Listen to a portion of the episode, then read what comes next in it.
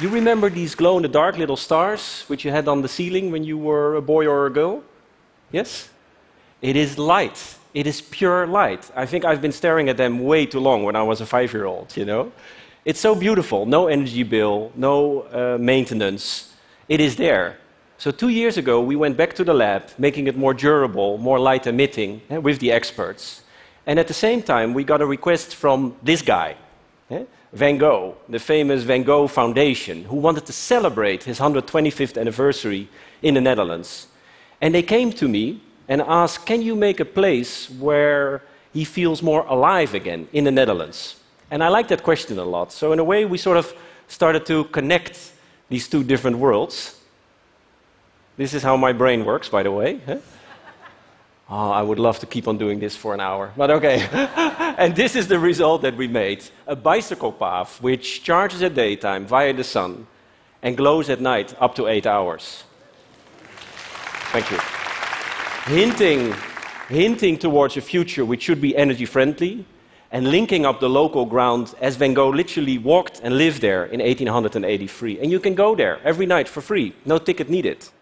People experience the beauty of cycling through the starry night, thinking about green energy, safety. You know, I want to play, create places where people feel connected again. And it was somehow great to sort of make these kind of projects happen with the industry, with the infrastructure companies, you know. These sheikhs from Qatar, which started to call how much for 10 kilometers. Yeah, really, a, that's a weird call you're going to get. But it's fascinating that this is not just a sort of one off, nice to have special, I think this kind of creative thinking, these kind of connections, it's the new economy. World Economic Forum, eh, the think tank in Geneva, made an interview with a lot of smart people all around the world asking what are the top 10 skills you and I need to become successful. And what is interesting, what you see here, it's not about money eh, or being really good in C, although these are great skills to have, I have to admit. But look at number three creativity. Number two, critical thinking. Number one, problem solving, complex problem solving. All the things a robot or a computer is really bad at. Yes? And this makes me very optimistic, very hopeful for the new world. That as we will live in this hyper technological world, our human skills, eh, our desire for empathy, our desire for curiosity, our desire for beauty, will be more appreciated again. And we will live in a world where creativity is our true capital. And a process like that, a creative process like that, I don't know how it works for you, but in my brain, it always starts with a question why? Eh? why does a jellyfish emit light? Or a firefly? Or why do we accept pollution?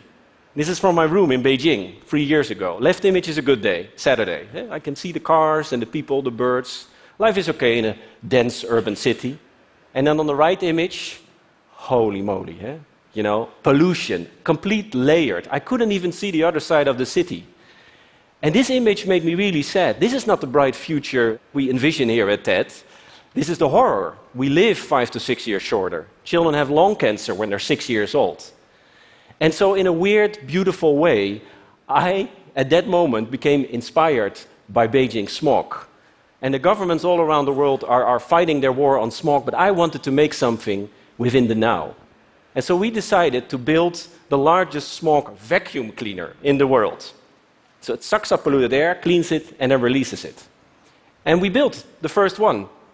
So it sucks up 30,000 cubic meter per hour, cleans it on the nano level, eh, the PM2.5, PM10 particles, using very little electricity, and then releasing the clean air. So we have parks, playgrounds, which are 55 to 75% more clean than the rest of the city. Yes.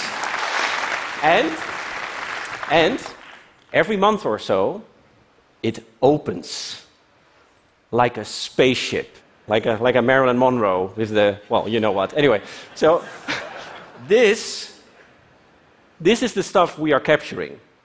This is Beijing smog. This is in our lungs right now. If you live next to a highway, it's the same as 17 cigarettes per day. Are we insane? When did we say yes to that? And we had buckets of this disgusting material in, in, in our studio. And on a Monday morning, we were discussing, we're like, shit, what should we do with it? Should we throw it away? And eh, like, like, like, help. And then we realized, no, no, no, no, no. Waste should not exist. Eh? Waste for the one, should be food for the other.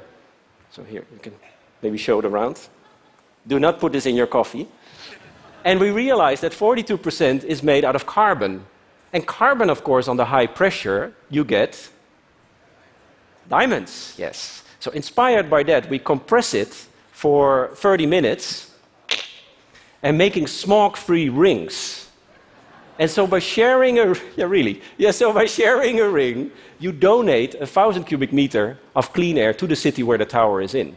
Here, I have one here. A little floating cube.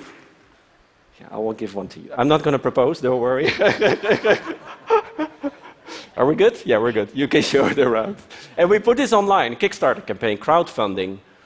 And people started to pre order it. But more importantly, they started to pre-pay it. So the finance we made with the jury helped us to realize to build the first tower. And that's powerful. So the waste was the activator, it was the enabler. Also, the feedback from community. This is a wedding couple from India where he proposed to her with the smoke free ring as a sign of true beauty, as a sign of hope. And she said yes. I love this image so much for a lot of different reasons. Yeah. And, and right now the project is touring through China, actually with the support of China's central government. So the goal, the first goal is to create local clean air parks, and that works already quite well, 55, 75% more clean. And at the same time, we team up with the NGOs, with the governors, with the students, with the tech people to say, hey, what do we need to do to make a whole city smoke free? It's about the dream of clean air. We do workshops, new ideas pop up. These are smoke free bicycles, which I'm Dutch, eh, so I have this bicycle DNA inside of me somewhere. And so it sucks up polluted air, it cleans it, and then releases it. In the fight against the car, in the celebration of the bicycle. And so right now we're working on a sort of package deal, so to speak, uh, where we say smoke free towers, smoke free rings, we go to the mayors or the governors of this world and say, we can guarantee a short term reduction of pollution between 20 and 40 percent. Please sign here right now. Yes? Thank you. So it's all about connecting new technology with creative thinking. And if you start thinking about that, you know, there's so much to you, you can imagine, so much more you can do. We worked on dance floors, which produce electricity when you dance on it. This was, we did the design for that, 2008. So it moves 8 or 9 millimeters, produces 25 watts. The electricity that we generate is used for the lighting or the DJ booth. So suddenly, sustainability is about doing more, not about doing less, but also on a larger scale. The Netherlands, where I'm from, we live below sea level. So because of these beauties, eh, the, the Afsluitdijk, 32 kilometer, built by hand in 1932, we live with the water. We fight with the water. We, we try to find harmony. But sometimes we forget.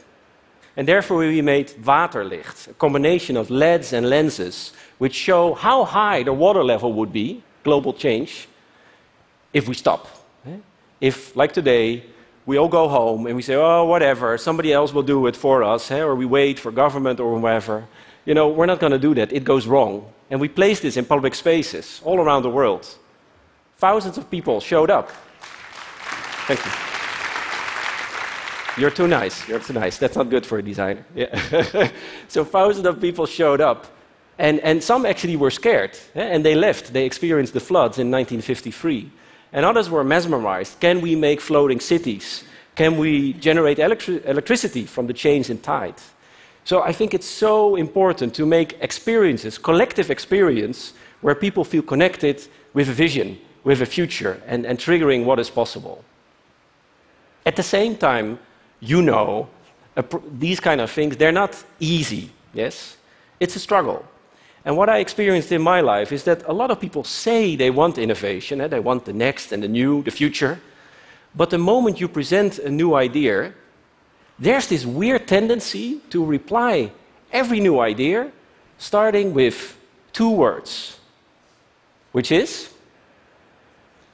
now, not how much, it's more annoying. what is it, guys? Or you are really blessed people. That's really good. Yes, but. Very good. Yes, but. It's too expensive, it's too cheap, it's too fast, it's too slow, it's too beautiful, it's too ugly, it cannot be done, it already exists. I have heard everything about the same project in the same week. And I got really, really annoyed. eh. I got a bit like gray hair, started to dress black like a, like a true architect. And, and one morning I woke up and I said, Daan, stop. This is dragging you down. You have to do something with this. You have to use it as an ingredient, as a component. And so we decided to build, to realize the famous yes but chair. and this is an existing chair by Friso Kramer, Dutch design. But we gave it a little update, a little hack, so to speak. And so we placed a little voice recognition element right here. And so the moment you sit on that chair and you say those two horrible, creative, destructive, annoying little words, you get a short but pretty intense little shock on the backside of your button. and, and that works. Yeah, that works. So some clients have left us. Eh? They got really mad. Fortunately, the good ones have stayed. And of course, we also apply it to ourselves. But, ladies and gentlemen, let's not be afraid. Let's be curious, yes? And, you know, walking through TED in these days and hearing the other speakers and, and, and, and feeling the energy of the crowd, I was remembering this quote of the Canadian author, Marshall McLuhan, eh, who once famously said, On spacecraft Earth, there are no passengers. We are all crew. And I think this is so beautiful. This is so beautiful. We're not just consumers, we're makers. We make decisions, we make new inventions, we make new dreams. And I think if we start implementing that kind of thinking even more within today, there's still a whole new world to be explored. All right, thank you. Thank you.